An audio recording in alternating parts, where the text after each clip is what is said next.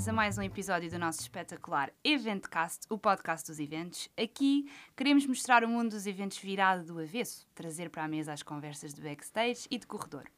O nosso convidado de hoje é o meu realizador favorito, mas é também o único que eu conheço. um, Ricardo Claricote, da Clara Amarela. Ricardinho, bem-vindo ao Eventcast. Obrigado, obrigado pelo convite. Obrigada a nós por teres aceito. Acho uma ideia incrível. Muito bom. o tema de hoje é um mundo, conteúdos digitais para eventos. Uhum. E vou começar por te entalar na tua apresentação e ainda nem um minuto de podcast temos. Pumba. Com 10 anos criaste um canal pirata de televisão. Quer ah, justificar? Eu que não sabias essa. Pois. Quer justificar? Vou-te dar agora. Okay. 30 segundos para justificares. Uh, só havia dois canais, a vida era muito aborrecida, as meninas não queriam namorar connosco e nós Pronto. fizemos um canal pirata de televisão. Tens 44 anos de idade, uhum. certo? Uhum. Uh, entraste para o meio como assistente de decor uhum. e trilhaste o teu caminho de uma forma muito interessante. Já realizaste cinco filmes documentais e uma série documental. Estou-me a uhum. esquecer de alguma coisa? Uh, mais, mas. Uh, mas mais dois. quantos? Dois, ok. Dois, sim, dois vão estrear em breve. Um é sobre Manuel Cargaleiro. Ok. E o outro é sobre o Rui de Carvalho e Anice Munhoz. Espetacular. Qual esse, esse. sou um grande fã. Claro. Nós somos amigos da pandemia, conhecemos-nos na pandemia, é e verdade. nos projetos em que trabalhámos juntos já deu para nos conhecermos mais ou menos bem. Partilhamos o mesmo gosto por mergulho, o meu gosto agora recente, mas o teu já de longa data, uhum. e por tatuagens. É verdade. Porque eu lembro-me de já ter tido uma reunião contigo onde tu estavas a fazer uma tatuagem. Ok, pronto, isto foi só assim. Eu estava à procura de um motivo engraçado para contar dos eventos e pode ser esse. Pronto, já contaste. Olha, antes de mais, o que, é que achas destas câmaras aqui do nosso estúdio? Não gosto. Uhum. Não gosto de ser filmado. Eu gosto de estar do outro lado, mas as câmaras são boas e são fantásticas. Isso, isso é que interessa. E eu isso é gosto. É Pronto, de assistente de decora realizador, que honra a minha, Ricardo. Fala-nos um bocadinho de como é que surgiu a Clara Amarela. Uf, é de quanto tempo? Tenho quanto tempo para falar? Tens o que tu quiseres. Ok, Vai. pronto. Então, um, o meu gosto por esta área começa exatamente no canal Pirata. Um, esse canal Pirata era um, programado com Spectrum 48K em Visual Basic, era o que havia na altura, e nós ficávamos muito contentes só por conseguir mudar o ecrã de cores. Tínhamos dois um, leitores de cassetes beta e uh, começámos com esta brincadeira, e depois, entretanto, fomos apanhados e levaram-nos o equipamento todo. E, mas fiquei sempre com o bichinho cá dentro. Os anos foram-se passando e, a certa altura, convidam-me para ir ganhar 14 contos por dia, era o que se ganhava na altura. Eu preciso de uma tradução mais real, por favor. 14 contos por dia? Sim. Okay. Uh, mais ou menos 75 euros. Fogo. Mas na altura era muito dinheiro, muito dinheiro. E eu perguntei, mas, mas como é que se ganha 75 euros por dia? Olha, vais começar a trabalhar como assistente de decor num programa de televisão. Eu, ah, porreiro. Qual era o programa de televisão? O primeiro Big Brother. E foi uma experiência incrível. Na altura fui levado por um grande amigo meu, que é o Ricardo Figueiredo, que também tem uma produtora, que é a Zof. E para nós todos, eu, Ricardo, David, Gonçalo, foi, foi o início um, da nossa paixão efetiva por, pelo audiovisual. A partir daí, como bom autodidata que sou, fui querendo sempre saber mais e aprender mais e juntar-me a pessoas que sabiam mais e tive sorte de estar com pessoas que realmente sabem muito. E a dada altura percebo, e muito a, reboque de, de, de, uma pessoa que eu acho que é fundamental para eventos, que é o Pedro Magalhães, uhum. porque hum, se hoje temos estas projeções gigantes, se hoje temos esta variedade de conteúdos, a ele o devemos, que foi ele quem começou com estas projeções gigantes e a dar forma e vida às ideias dos clientes e transformá-la em, em, equipamento que podia uh, conter os nossos conteúdos. E, portanto, quando começámos a perceber que existia esta área paralela, na altura havia muito pouca gente que soubesse trabalhar em motion graphics. O motion graphics era usado para fazer moscas e, e oráculos em, em, televisão e pouco mais. Um, toda esta área se desenvolveu e toda esta área uh, começou a ser impulsionada. E passados estes, creio eu, 20 anos depois, é impossível imaginar um evento sem conteúdos. Mesmo. E, portanto, o, o caminho, uh, eu nunca deixei de fazer uh, um, realização, mas este caminho dos conteúdos acabou por me apaixonar também e, naturalmente, que teria que existir a Clara Amarela para produzir estes conteúdos. Então a Clara existe por causa dos conteúdos? Essa é... A Clara existe por causa dos conteúdos, porque eu, como realizador, não preciso de ter nenhuma empresa claro. associada, posso Sim. trabalhar uh, freelancer. Uh, mas para desenvolver uma área de conteúdos cada vez mais exigente, precisas de uma equipa, precisas de, de, recursos. de recursos, precisas de um espaço. E para isso tem que existir uh, um ovinho para conter estas pessoas. E o nome Clara Amarela? Eu já sei, mas pronto, acho pronto. que os nossos O nome ouvintes... Clara Amarela, a minha filha chama-se Clara, a cor favorita dela é o amarelo.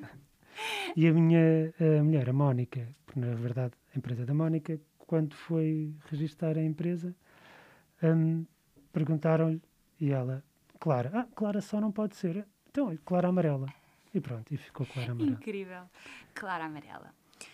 Um, então, e, e, como é que tu transitaste dos documentários e da realização para os eventos? Ou seja, foi um processo, viste uma oportunidade de negócio ou foi um processo que eh, te apaixonou logo desde o início? Uh, o, meu, o, meu, background, como vem um, da programação, lá está no Basic, eu sempre fui muito próximo dos computadores. E sempre olhei para aquilo que os computadores podiam fornecer à nossa área, na área do filme, uh, documental, institucional, publicitário, sempre olhei para o, o VFX como um acrescente incrível na forma como nós podíamos comunicar os nossos filmes, vídeos, publicidade, etc. É um traço, todos os meus documentários têm esta vertente, eh, seja de animação, seja de stop motion, seja de um, grafismo puro e duro 3D, todos eles têm. E eu gosto de os casar, estas linguagens do filme com o VFX fazer conteúdos para um evento é um percurso natural, porque acabo por usar os mesmos recursos, a mesma equipa, tenho uma criatividade diferente daquela que tenho quando estou a trabalhar apenas e só um conteúdo de filme, é uma, é, um, é uma realidade diferente, mas complementam-se.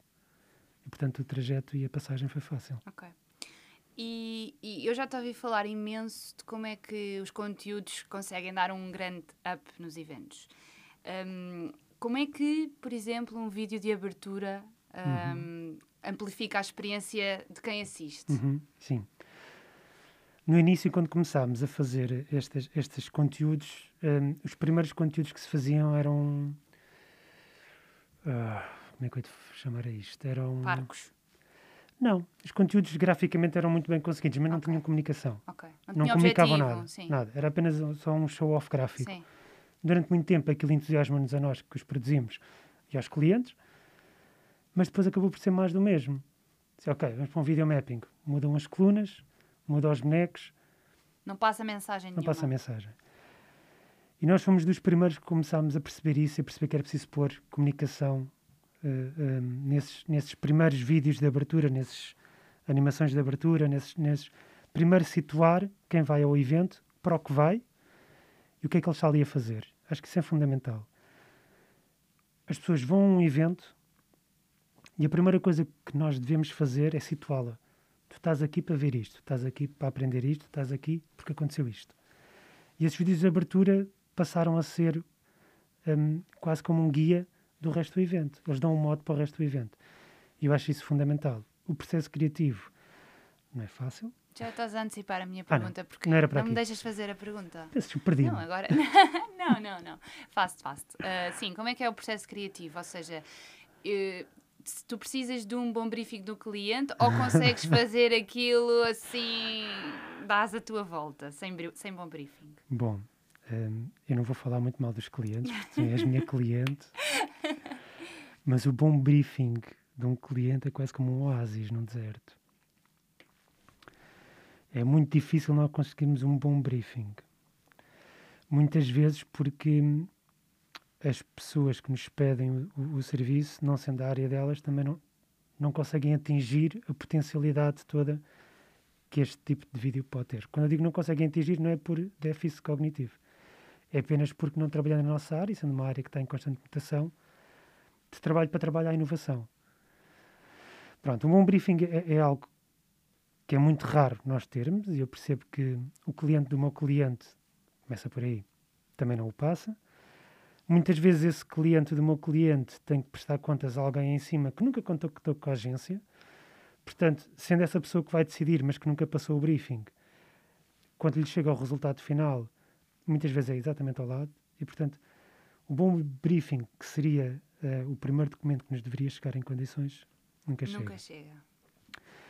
O grande desafio é esse mesmo, é, é pegar no briefing que a agência nos dá, sabendo nós que a agência está a fazer o melhor que sabe e que consegue, e nós sabemos que isso acontece, que o cliente da agência também não lhe passou o briefing como deve ser. Muitas vezes não os passam, não é por, por descuido, por falta de profissionalismo, é simplesmente porque não é a área deles e, e não conseguem fazê-lo. Nós internamente temos, temos uma, uma filosofia de, seja qual for o assunto, tentarmos ter o nariz de Pinóquio. Pinóquio, se não fosse o nariz que cresce, seria um boneco de madeira igual aos outros todos. E nós tentamos sempre, ter sempre o nariz de Pinóquio em tudo o que fazemos. Se o briefing vem muito aberto, nós encaramos isso não como um problema, mas como um desafio. Olha, Então que é uma bom. oportunidade, não é? Exatamente. Vamos lá ver como é que a marca está a comunicar. Vamos olhar para o que eles, para o que eles falam na- nas redes sociais. Vamos olhar para o que está no YouTube, para o site e vamos perceber, perceber de que forma é que os podemos ajudar. Muitas vezes aquilo que entregamos não tem nada a ver com o briefing, mas o resultado do outro lado é um abrir de boca. Olha, por acaso nunca tinha pensado neste, neste, nesta visão, mas encaixa. Também corremos o risco de lá chegar e dizerem não é nada disto e temos que refazer. Mas tentamos sempre encarar isso como um, um desafio, uma oportunidade e não como um problema, porque não há como resolver. Eh, vão, vai demorar muitos anos até a área dos eventos ter o número de pessoas alocadas que têm uma comunicação externa de uma, de uma empresa, por exemplo. Sim, verdade. Portanto, enquanto isso não acontecer, enquanto as empresas não perceberem de uma vez por todas que quando comunicam internamente é tão importante como comunicar externamente, enquanto não delinear um plano de comunicação anual interno, é muito difícil depois o briefing do evento hum, estar eh, completo o suficiente nós os conseguirmos entender à primeira. Claro. Especialmente aqueles briefings que são ah, quero algo uau. Ou falta a cereja no topo do bolo. Tipo, o que é que é a cereja? Você é o criativo. Certo, exato. Surpreenda-me, surpreenda-me. Sim, e, e acho muita graça quando nos dizem: Olha, nós queremos um vídeo capaz de se tornar viral. ok. O que é que tu fazes nesses casos? Para, para já tento perceber os termos que o cliente usa em relação aos termos que realmente representam. Quando ele diz que quer um vídeo viral, claramente quer um vídeo com uma grande audiência. Ah, o que torna um vídeo viral ou não ah, não depende muito de fatores que o cliente possa impor à Controlar, partida. Claro. tem a ver apenas com pequenos gadgets, com pequenas hum, derivações da ideia dele e que de repente alguém pega naquilo e o torna viral. Não é ele que o faz que o torna viral, é o próprio público que o torna viral. E isso é muito inconstante. Portanto, não podemos à partida pegar num, num trabalho e dizer: olha, pode fazer isto que isto vai ficar viral, garanto que vai ser viral. Não, não podemos fazer isso. Podemos fazer conteúdos disruptivos, fora da caixa, fora do normal e ter grande fé que aquele conteúdo, por ser um bom conteúdo, que vai, Vai ter, vai, vai ter muita visualização. Já tens algum, assim, possas partilhar? Espera aí, que a minha memória está um bocadinho parca, deixa-me recordar. Hum, nós temos alguns filmes que fizemos com algumas figuras públicas que por elas Sim, claro. se tornam... hum, Por elas e por vocês. hã? Sim, sim, o conteúdo tem que estar bom, obviamente, porque vivemos numa altura em que existe tanto conteúdo que ele se distingue por ser bom ou por ser muito mau. Claro. Às vezes também acontece isso. Um conteúdo é tão, é tão mau que vinga. Eh, o caso da música do Pingo Doce. É horrível, não é? E toda a gente ouve. Pingo doce. Estás a ver? Pingo doce. A minha filha está sempre a cantar isso.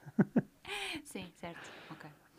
Ahm, agora, falando assim um bocado da pandemia, disseste Certo. este tema, mas cá vamos nós. Ah, eu acho, na minha perspectiva, que a pandemia foi benéfica para vocês e marcou ainda mais a vossa importância ah, nos eventos. Claramente. O conteúdo nunca foi. nunca teve tanta atenção. Claramente. Ahm, como é que vocês foram transitando e crescendo ao longo destes últimos dois anos no digital? Sim, de facto. vai parecer um bocadinho mal o que eu vou dizer, mas de facto uh, a pandemia não foi má para nós. Ok. Vamos pôr assim. Não foi nada má para nós.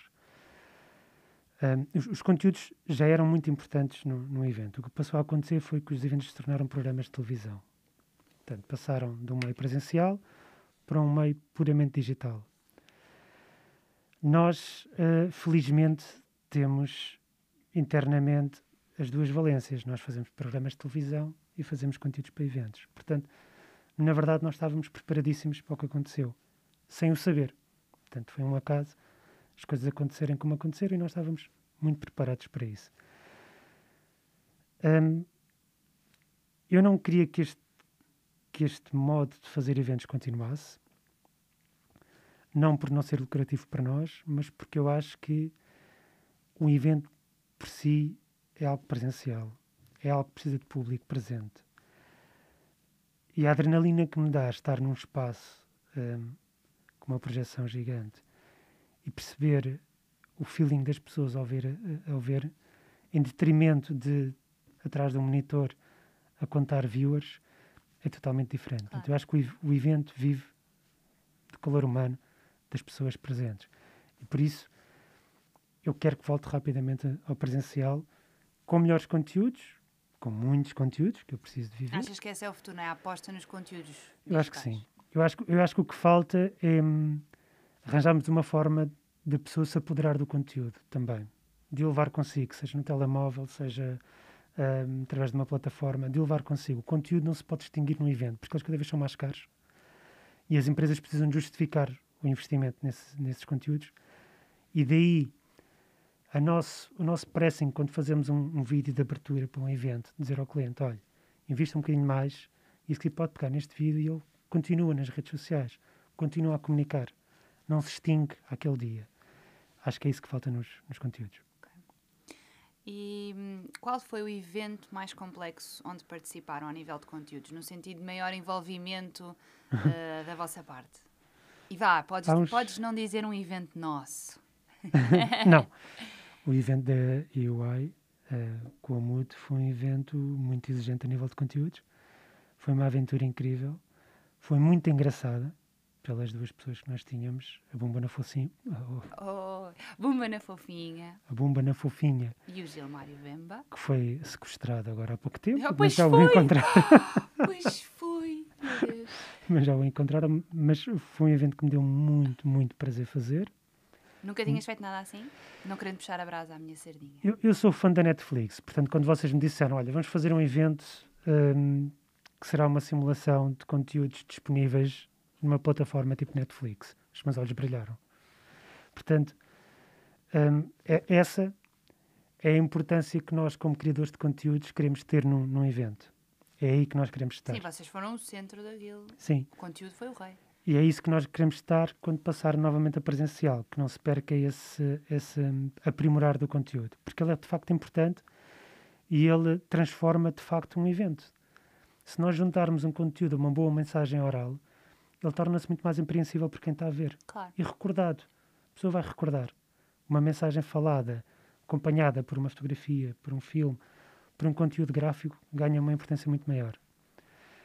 Portanto, esse evento da UI foi um desafio muito grande. Foi o primeiro desafio que nós tivemos na pandemia para algo daquela dimensão. E eu acho que foi um sucesso. Foi incrível. Gostei muito. Gostei muito de trabalhar convosco. Sabes que eu ainda hoje vou ver, ainda há bocado estava a ouvir o vídeo uh, da chuva cai. chuva. Isso não? Não chuva, faz. Exato. Não. Sabes que a minha filha ainda canta isso. Pai, como é que é? Chuva. Eu, não, filha, não. Já chega, já ninguém pode ouvir a chuva a cair.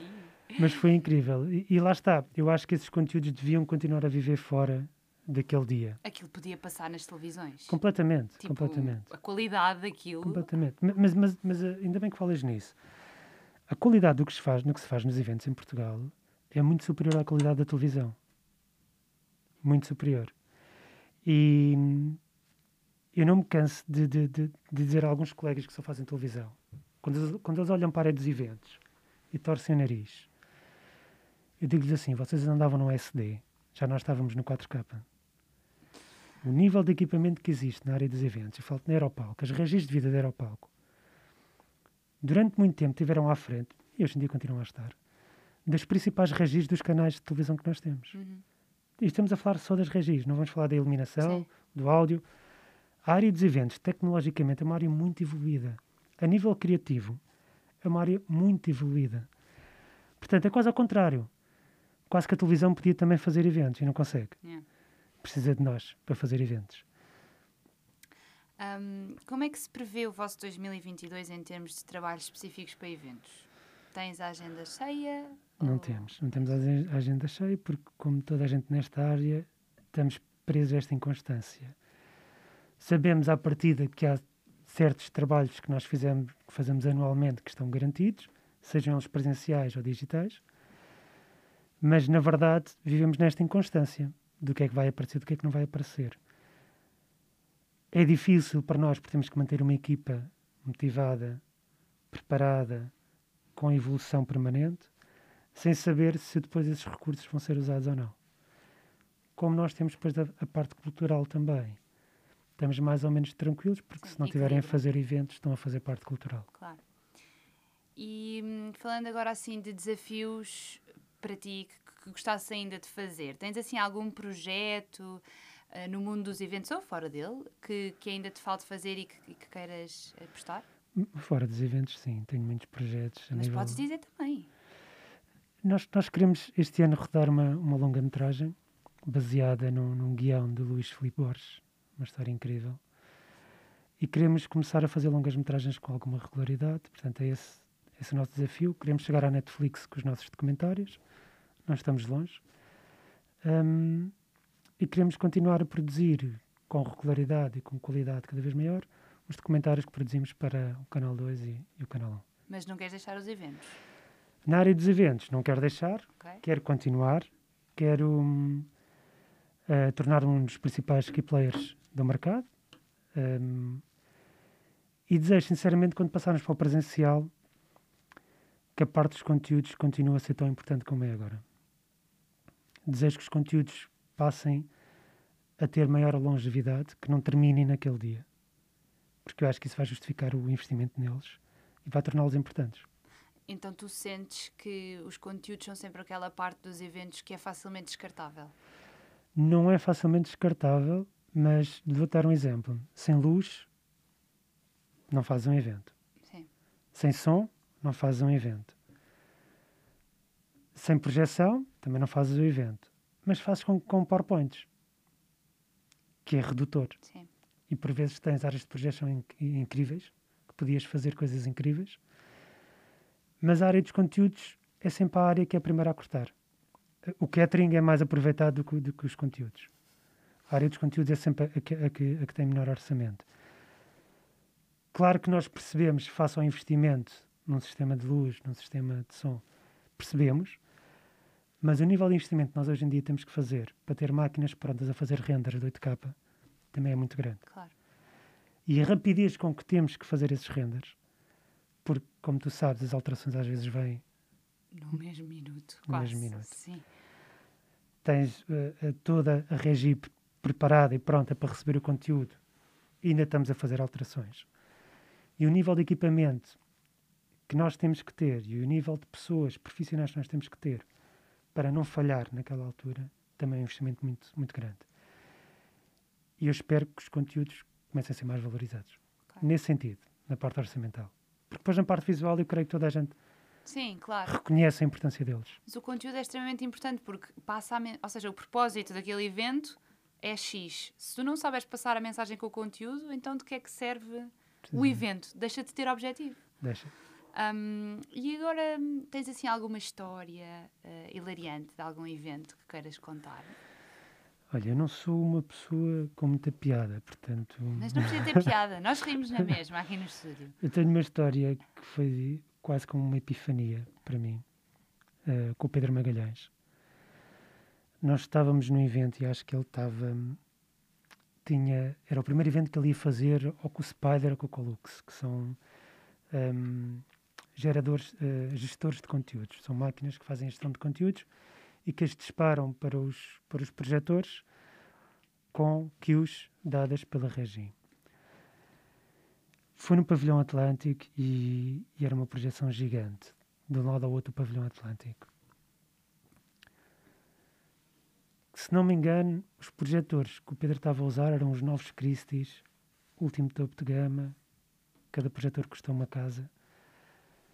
O equipamento dele todo, que ele tinha, que era novo e que estava preparado para fazer aquele evento, tem um investimento incrível.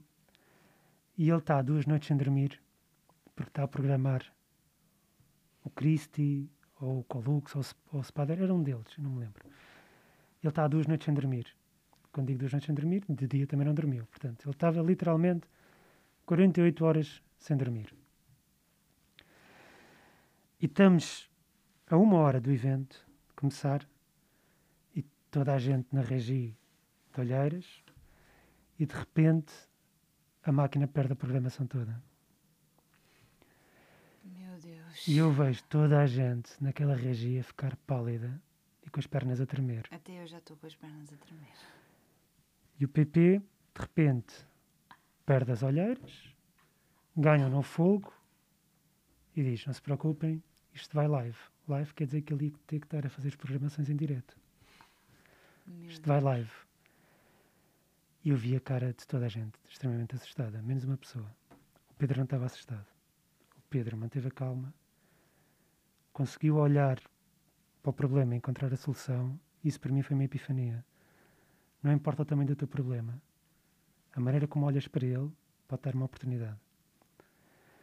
O evento correu, houve erros, claro que sim. O cliente não se apercebeu. Deu-nos os parabéns a todos. E eu acho que foi uma lição para todos nós. Pronto, era um assunto engraçado. Eu não, Não, disse não, não, mas foi bom, não, foi bom, foi bom. Foi bom. Tiveste aí uma epifania que. Que ainda hoje uso. Eu, eu, eu olho um bocadinho para o Pedro Magalhães como um mentor de todos nós nesta área. E hum, ainda hoje penso nisso. Quando tenho um problema, espera, Sim. Mete Nós as vamos- coisas em perspectiva, não é? nós vamos arranjar a solução para isto. Porque há sempre uma solução. Assim é Mesmo que para nós pareça um erro, Claro. o cliente não vai perceber, não o estamos a enganar. Simplesmente não o estamos a expor ao erro. Sim, Vamos nós ficar expostos a ele. sim. Não, foi uma boa história. Foi uma boa história para os nossos Obrigado. ah, ouvintes. Um, e agora, a pergunta que nós ah, fazemos sempre antes a todos os convidados, já Certo. no, no final, que é, se tivesse a oportunidade de ter alguém a fazer investigação científica para ti, o que é que tu lhe pedias para investigar? O cliente. O maior ponto de interrogação, o cliente. Ok, Eu O que é que tu querias saber do cliente? Conta-nos. Eu, eu vou, vou, vou uh, uh, fazer aqui uma, uma, uma brincadeira. Eu não sou uma pessoa engraçada, mas vou fazer aqui uma brincadeira Vamos sobre... brincar, vamos brincar. Vamos brincar. Então imaginemos que o cliente é um cliente que entrou num restaurante para, para jantar e, e chama o chefe. E o chefe pode ser a agência, pode ser, eh, podemos ser nós, Sim. Como o último L da cadeia. E o cliente diz: Olha, eh, não sei muito bem o que é que eu quero comer, o que é que me sugere? E o, o chefe, pronto, quer dizer, o que é que o senhor gosta? Olha, também não sei muito bem, mas você que é o chefe, surpreenda-me. Pronto, e o chefe vai para a cozinha e faz cinco pratos. E apresenta-lhe os cinco pratos. E o cliente olha para os cinco pratos e diz: Hum, não, olha, não é nada disto que eu quero. Desculpe lá, mas você não, não acertou. Veja lá se me con- consegue surpreender agora a seguir, está bem? E o chefe volta para a cozinha e faz mais cinco pratos. E o cliente, muito enfadado, epá, você está difícil, anda a acertar com o que eu quero. Bom, eu vou ajudá-lo. Quero um bocadinho do prato 5, um bocadinho do prato 7, aqui do prato 9 só as couves, e do prato 10 aquelas cenouras, vê? Se não fosse eu, você não fazia o prato. E o cozinheiro lá vai e prepara-lhe o prato que ele quer. Quando o prato vem, ele come e diz: Olha, mas com isto tudo eu perdi um bocadinho a fome, só consegui comer metade, só que é metade disto, está bem? Espero que tenha em conta quando fizer o, o orçamento para isto, está bem? Só com metade do prato. E o cozinheiro vai, traz-lhe a conta e diz-lhe assim: Olha, como você só comeu metade, eu não lhe vou cobrar aquele prato, vou-lhe cobrar os 10 que entretanto fiz. E o cliente diz: Você é maluco ou quê? Você fez os 10 porque não acertou no que eu queria. Não, senhora. Olha, e como só comi metade, só lhe vou pagar metade e tem que me fazer um desconto, que é para eu vir cá na próxima vez. É isto que Sim, acontece. São os clientes. Isto acontece. Portanto, eu gostava que eles fossem estudados só para nós percebermos à primeira o que é que ele quer. Em vez de fazermos 10 pratos, conseguirmos fazer o prato que ele quer. Pronto. cientificamente vamos investigar os clientes por si. Eu acho que sim. Olha, uh, posso-te fazer aqui um pedido? Atenção com isto, não que estou a ostracizar os clientes. Ah, pois, né? convém, porque eles mantêm os nossos negócios. Não, agora vão este ouvir podcast isto. agora vai isto. arruinar tudo. Sim, vão ouvir isto e vão dizer. ah, ah, olha, Esquece, eh, Clara foi, mudo foi, tá, já foi não, tudo o mudo não, que o mudo não é, não é culpado. Estou a pôr o mudo do outro lado. isento-nos da responsabilidade. Sim, sim, eu acho que eles vão dizer: os senhores trabalham com quem? Ah, com a Clara. Não, não, não, não, não, não. Faz favor. Queremos outro. Olha, posso-te fazer aqui um pedido? Deixa-me só acrescentar. Diz, Até porque eu tenho uma relação muito boa com os clientes dos meus clientes. Estás-te a justificar Estou, agora. estou com medo agora, se calhar não devia ter dito isto. Posso-te fazer aqui um pedido? Podes, Ao vivo. podes. Ai, Sou ai. eu. Sou. eu. Estás a ver este logo aqui? Sabes Aham. que- o que é que eu gostava mesmo? Aham. Que, que tivéssemos um, um logo que, que mexesse. Tipo, imagina, aparecer a, a mão um, depois a dois, depois a três. Podes, Boa. podes-nos fazer isso? Já é um briefing. Hã? Já é um bom briefing. e foi mais claro do que só quero uma cereja no topo do bolo. Sim, sim. O que é que tu achas? Podes? Acho que posso, claro que sim. Claro Eu que sabia sim. que tu, não ias, que tu não ias recusar, por isso é que fiz o Não. pedido também. E foi logo Olha, em direto, que é para não ficar. Foi logo que é para comprometer logo. Ricardinho, muito, muito obrigada Obrigado, por teres eu. Eu gostei muito de ter aqui. Obrigado pelo convite. Um, acho que foi um episódio fundamental para trazer awareness aos conteúdos nos eventos que são muitas vezes postos de lado e descartados. Uh, desse lado, malta, espero que tenham gostado deste episódio e obrigada por nos continuarem a acompanhar. Obrigado. Obrigada!